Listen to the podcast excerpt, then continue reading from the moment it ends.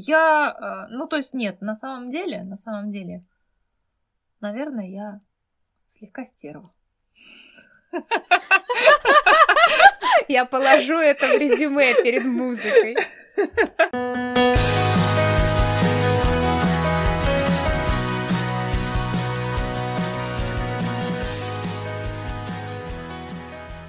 Добрый день, друзья! Меня зовут Дарья. А меня Светлана. Дружба. Тема сегодняшнего разговора – это дружба, отношения друзей, как они развиваются, какие есть прелести, какие есть гадости, какие есть глупости в дружбе. А в дружбе, как правило, всего хватает, но прелести больше.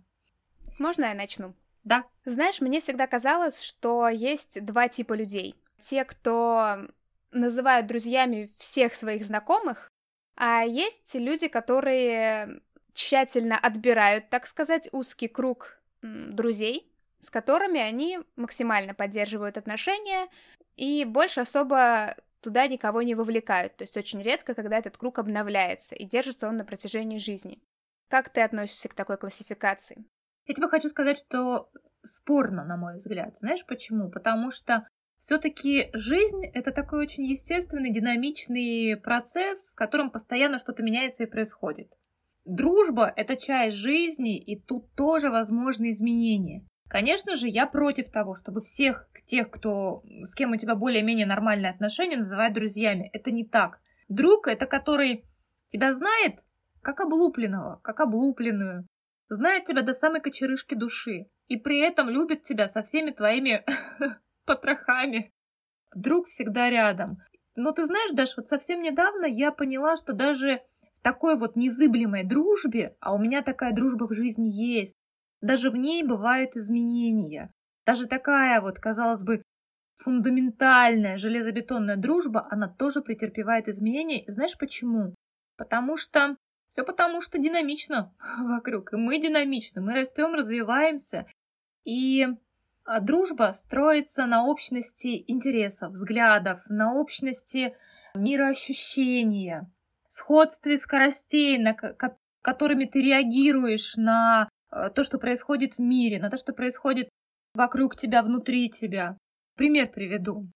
У меня подруга с песочницы, и страшно признаться, сколько лет мы с ней дружим. И моя подруга, ее зовут Надежда. Конечно же, мы с ней пережили столько всего. Периодически, конечно, немножечко отдалялись друг от друга, потом сходились и всегда-всегда были рядом. Мы сейчас рядом, но немного на периферии, потому что прошлый год он как-то, он всем придал разное ускорение. И так вышло, что я пошла своими путями дорогами, Надежда моя прекрасная пошла своими путями дорогами. Мы сейчас общаемся не так часто, как раньше. И можно сказать, что очень редко даже общаемся. Не могу сказать, что мы звучим с ней в унисон, но при этом у нас все равно дружба. В дружбе бывает такое, когда люди немножко отдаляются, а может быть немножко отдаляются. Но при этом внутри меня какое-то такое вот невероятное тепло хранится, хранилось и хранится. И невероятная благодарность в отношении моей подруги, которая со мной пережила многое-многое-многое. И победы, и разочарования, и беды, и счастья, и все-все-все. И это даже дорогого стоит. Вот ты говоришь, фраза была такая сказана, что дружба основывается на схожести мировоззрений или характеров, или, ну, в общем, на каких-то общих симпатиях. У меня есть пример такой, может, он не совсем корректный, может, я что-то упускаю, но пример у меня есть. Моя лучшая подруга.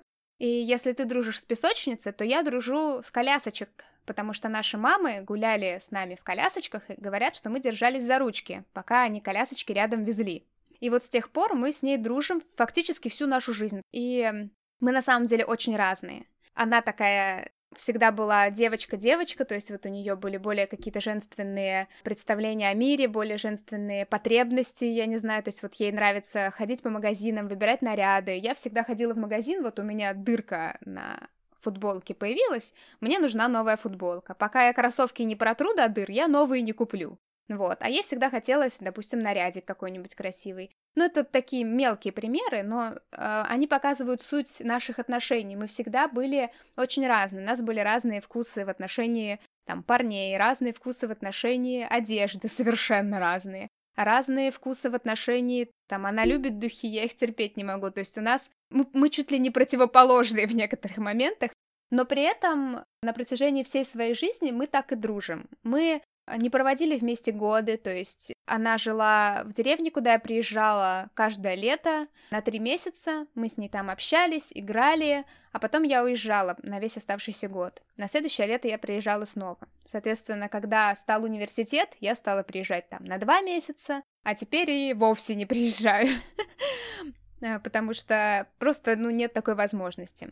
Может, на одну неделю я могу себе позволить туда съездить, она уже успела переехать пожить Здесь, в Питере, мы еще думали, что вот, она наконец-то будет вблизи, и мы сможем чаще видеться, виделись мы еще реже, но при этом я знаю, что в любой момент, когда мне нужно над чем-то подумать, или что-то обсудить, или что-то посоветоваться таком личном, чего не расскажешь в принципе никому, я могу позвонить Марине. Я знаю точно, что она меня поймет. Несмотря на все наши различия, она просто поймет. У нас всегда была, был вот этот момент в отношениях, когда мы делимся чем-то с друг с другом именно такими сложными какими-то внутренними переживаниями, и мы просто понимаем друг друга. Слушай, а я с тобой даже соглашусь, потому что у меня с Надеждой ведь абсолютно так же. Мы с ней совершенно разные, причем вот разные всегда были, и сейчас есть разные. Я шила в попе, фейерверк ходячий, авантюристка с тремя восклицательными знаками, а она очень спокойная, вдумчивая, структурная такая. И ты знаешь, может быть, как раз хорошая дружба случается Безусловно, есть, были какие-то общие у нас э, взгляды на жизнь. Именно вот общие переживания еще э, здорово сплачивают дружбу. Но, может быть, вот эта вот э, разность, она как раз и складывается пазлом в дружбе. Когда у одного есть что-то, что нет у другого, и тогда происходит какой-то такой вот синергетический, симбиотический эффект. Расскажи мне о друзьях и лучших друзьях. Что ты об этом думаешь? Как ты к этому относишься? Да я прекрасно отношусь к друзьям и к лучшим друзьям. Я очень люблю. Ты знаешь, в последнее время у меня нет такого деления на друзей и лучших друзей. Ты знаешь, вчера или даже сегодня прочитала у Чехова цитату о том, что вторая половинка — это иллюзия. Что есть люди, с которыми мы разделяем, проходим вместе те или иные отрезки времени. Также, знаешь, и с друзьями. Мы вместе какие-то отрезки времени порой длиной в жизнь. И Лучший друг? Что такое лучший друг? Ну, это, наверное, тот человек, который как раз тебя принимает целиком и полностью, к которому ты можешь обратиться а, в любой ситуации. Я бы, знаешь, как сказала? Как? Это тот человек, когда тебе нужна какая-то помощь, или тебе э, что-то нужно обдумать, или узнать, или да, спросить, то из всех твоих друзей кто первым тебе приходит на ум? Кстати, хорошая, да, хороший такой эксперимент. Ты знаешь, Даша, я бы не, я бы не, не ограничивала друзей рамками. Вот лучший, вот этот лучший друг, потому что первый мне на ум пришел, а вот этот вот не лучший друг. Вот я сейчас смотрю вокруг себя и думаю, какие все клевые. В какой-то момент мне приходит на ум Татьяна. Я ей звоню очень часто, кстати, вот когда у меня какие-то очень такие глубинные переживания, которыми не со всеми поделишься, просто потому что я о них рассказываю такими словами, которые не поймут многие. Да, и даже заподозрят, заподозрят меня в какой-нибудь неадекватности умственной. Вот. А есть эм, эмоции, чувства, переживания другого характера. И тогда я звоню Ольге, когда мне хочется поделиться чем-то там более легким. Это Ольга. А когда меня совсем-совсем припирает, и, знаешь, вот это, как этот Илья Муромец э, к матушке земле приникал, чтобы силы черпнуть. Ну, каюсь, да, я и в друзьях черпаю силы, а может быть не каюсь, может быть это наоборот гордо звучит. Да, я в друзьях черпаю силы и вдохновение. Есть у меня подруга еще одна замечательная, вот лучшая, да, лучшая подруга, Полинка, которая за меня в огонь и в воду с которой были ну, такие моменты сложные, и она всегда была рядом. Она всегда очень искренне вовлекалась, поддерживала меня. То есть я знаю, в какой бы, в какой бы страшной попе я ни оказалась, на, на этом белом свете незыблемо есть один человек, и даже не один, а два, три и четыре, которым я могу позвонить и сказать, Други мои, в моей жизни случился армагеддец. Нужна помощь. Или могу позвонить и сказать, да ты представляешь, у меня же тут просто вот такое вот счастье вот такое. Знаешь, вот абстрактно звучит, да, когда там радоваться, горевать и так далее. Но на самом деле это так важно. Я просто вспоминаю моменты жизни, когда вот у меня на руках умирал младший брат, и мои друзья были рядом. Тут, знаешь, тут даже не слова, я не помню, что говорили мне в тот момент. Я не помню вообще, э, я очень смутно помню какие-то обстоятельства того времени. Но присутствие моих друзей, вот их поддержку, я запомнила на всю жизнь. Мне сразу вспоминается история. Был в моей жизни момент, который я очень отчетливо запомнила. Когда-то в университете, это был, может, курс второй-четвертый, вот честно, я не помню. Но это еще был бакалавриат. И моя проблема в том, что я жила в Колпино. Все мои друзья находились в Петербурге. Колпин у меня была только Наташа, но у нее был медицинский, и там со встречами было совсем туго в те времена. Соответственно, чтобы встретиться с кем-то из друзей, мне нужно эту встречу запланировать заранее. В принципе, это так традиция и осталась. Но сейчас вопрос графика, а тогда вопрос того, что, чтобы выехать на эту встречу, мне нужно в определенное время встать, доехать до Петербурга, там погулять и еще доехать обратно, при условии, чтобы там, там не в пробки не попасть желательно, и чтобы вообще транспорт ходил. То есть мне нельзя сорваться в 9 часов вечера, выйти погулять на полчаса. Я просто физически не могла себе этого позволить, потому что мне только час ехать до Питера и еще столько же обратно. А меня не выпускали поздно вечером гулять. Так что все вот эти вот моменты, когда друзья просто как бы кидают камешек тебе в стекло и говорят «Хей, выходи, потусим недолго», для меня были просто невозможны. Я привыкла к тому, что мне нужно всегда заранее оформлять, так сказать, все встречи. Как минимум за, за день я точно знала, что я куда-то иду гулять. И был период, как, какие-то дни, когда мне было очень грустно. Я не помню, из-за чего у меня была депрессия, но прям что-то вот очень грустно было, совсем плохо. Так вот, я сидела дома, мне было очень грустно, и я списывалась с Тёмой как раз-таки, мы с ним тогда дружили. Причем виделись мы не особо часто, наша дружба была из разряда «привет-привет» в университете, перекинуться парой слов и разойтись. То есть нельзя сказать, что мы там куда-то ходили, особенно много общались, переписывались. Это была такая очень легкая, но удивительно крепкая дружба. Я с ним списывалась, и как бы он, ну, то ли сказала, что мне грустно, то ли еще что-то, в общем. И честно, вот я, как и ты, я не помню, что какие были слова, какие были диалоги, но суть состояла в том, поднимай свою задницу и приезжай в город.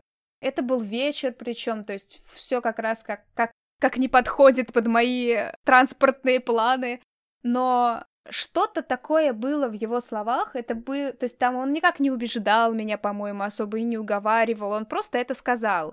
И я собралась, поехала, и мы погуляли, и мне стало намного легче в тот момент, потому что вот эта поддержка, которую он мне оказала, она просто была необходима. Слушай, а вот было такое у тебя в жизни, когда друзья предавали? Предательство — это очень сложная тема, что ли. То есть у всех людей, мне кажется, свое понятие предательства. У меня скорее бывали ситуации, всю мою жизнь причем. И я со временем стала очень жестко к ним относиться. На мой взгляд, для поддержания отношений нужны двое. Если я поддерживаю дружбу, я кого-то зову погулять. Если этот человек хочет поддерживать со мной отношения, в какой-то момент он позовет меня погулять.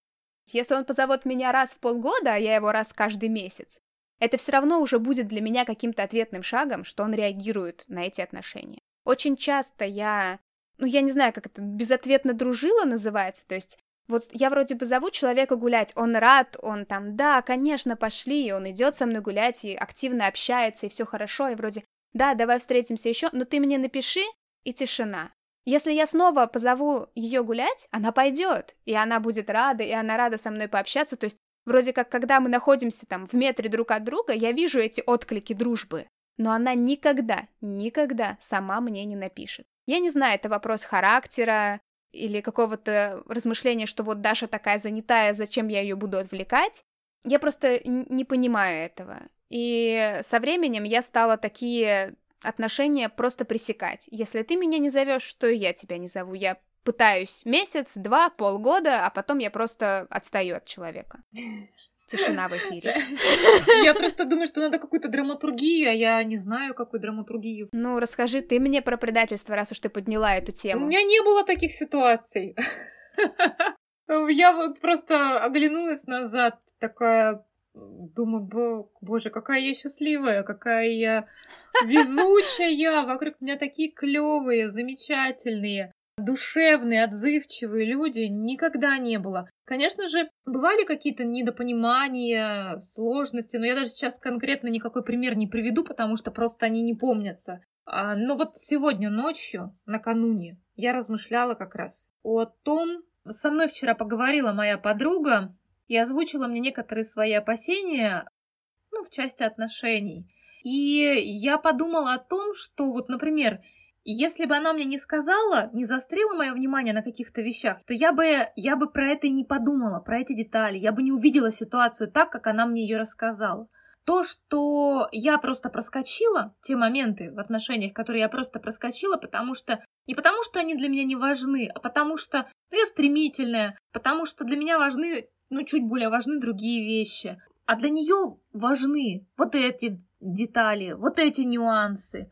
И определенные моменты вызывают неприятные душевные переживания. Мы просто разные, мы настолько разные, и мы очень хрупкие. И дружба, на мой взгляд, еще заключается в бережном отношении друг к другу и в заботе друг о друге.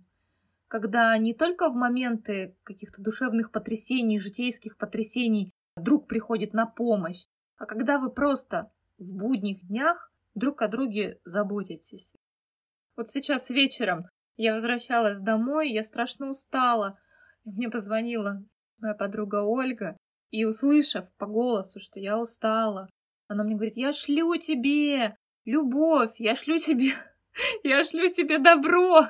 Тебе не страшно идти домой, у тебя же, ты же идешь, у тебя там уже темно, и от стоянки далеко идти. Ты трубку не клади, давай мы вместе с тобой пойдем как вот дойдешь до дома, тогда уже распрощаемся. Ну, это, это просто, да, это очень трогательно и, и здорово, что такие люди есть. Кстати, вот ты знаешь, вот, вот смотри, мы с тобой говорим о дружбе, и у нас нет никаких негативов в отношении дружбы. В целом, да. Это, можно сказать, э, это тот вид отношений, который приносит исключительно позитивные эмоции. Слушай, ну, не соглашусь, не совсем соглашусь, потому что когда плохо твоему другу, плохо и тебе, это не приносит позитивных эмоций. Ты знаешь как? Это если мерить вот именно глядя, ну вот находиться в ситуации и думать, да, да, ой, как плохо. Да, безусловно, когда твой друг переживает, когда твоя подруга плачет от того, что ее кто-то зацепил, обидел, конечно же, как тебе может быть при этом хорошо? Ты сопереживаешь, сочувствуешь. Но когда ты смотришь в целом на дружбу, на этот процесс, на эту сферу меняющуюся, когда вы друг друга наполняете. Это же просто какая-то божья милость. Какие эпитеты я говорю. Вот, давай историю расскажу напоследок. Давай. Знаешь, как дружба зарождается? Mm-hmm. Я вот сегодня рассказывала про мою подругу Полину, и наша дружба с ней началась с грязных пяток друг друга, которые мы наблюдали на протяжении двух недель каждую ночь. А знаешь почему? Mm-hmm. Потому что мы приехали работать в летний лагерь вожатыми воспитателями, и мне не очень комфортно было жить в комнате с, с женщиной, ну, которая была воспитателем там, отряда. В общем, женщина в возрасте, мне прям было дискомфортно. И Полинка, она моя сокурсница, одногруппница, она мне сказала, так, у меня комната побольше, и что ты там будешь тухнуть все там 28 дней. Давай приходи ко мне. А кровать была одна. И мы спали валетом две недели, до тех, mm. до тех пор, пока не украли кровать. У меня нет эпичной истории о зарождении дружбы. В отношении дружбы все все было довольно просто. Это либо университет, либо школа, либо мне просто написали «пошли погулять», а потом вдруг мы дружим почти 10 лет. Но немножечко не в тему, у меня есть типичная история зарождения отношений, которую рассказываю обычно примерно так. Была ночь, Тёма спал на кухне, я в его комнате. Ну, он как джентльмен уступил мне свою кровать, я спала, а сам спал на диване на кухне, потому что я вынуждена была у него ночевать после прогулки. Я пришла к нему на кухню ночью с мечом и топором. Здорово звучит. После этого мы начали встречаться. Слушай, а меч это вот меч, который пишется через Е, да? Да, да. На этом заканчивается выпуск о дружбе. А что сказать дальше, я не знаю. А я скажу. Дорогие друзья, две очаровательные леди в очередной раз в аудиоэфире, слава богу, не прямом, иначе вы бы много интересного о нас узнали. Ужаснулись. Да ну ладно, может быть, наоборот, восхитились. Дорогие друзья, спасибо, что вы были с нами. Берегите ваших друзей. Это большая ценность. И оставайтесь с нами. Да, оставайтесь с нами. Услышимся. Пока!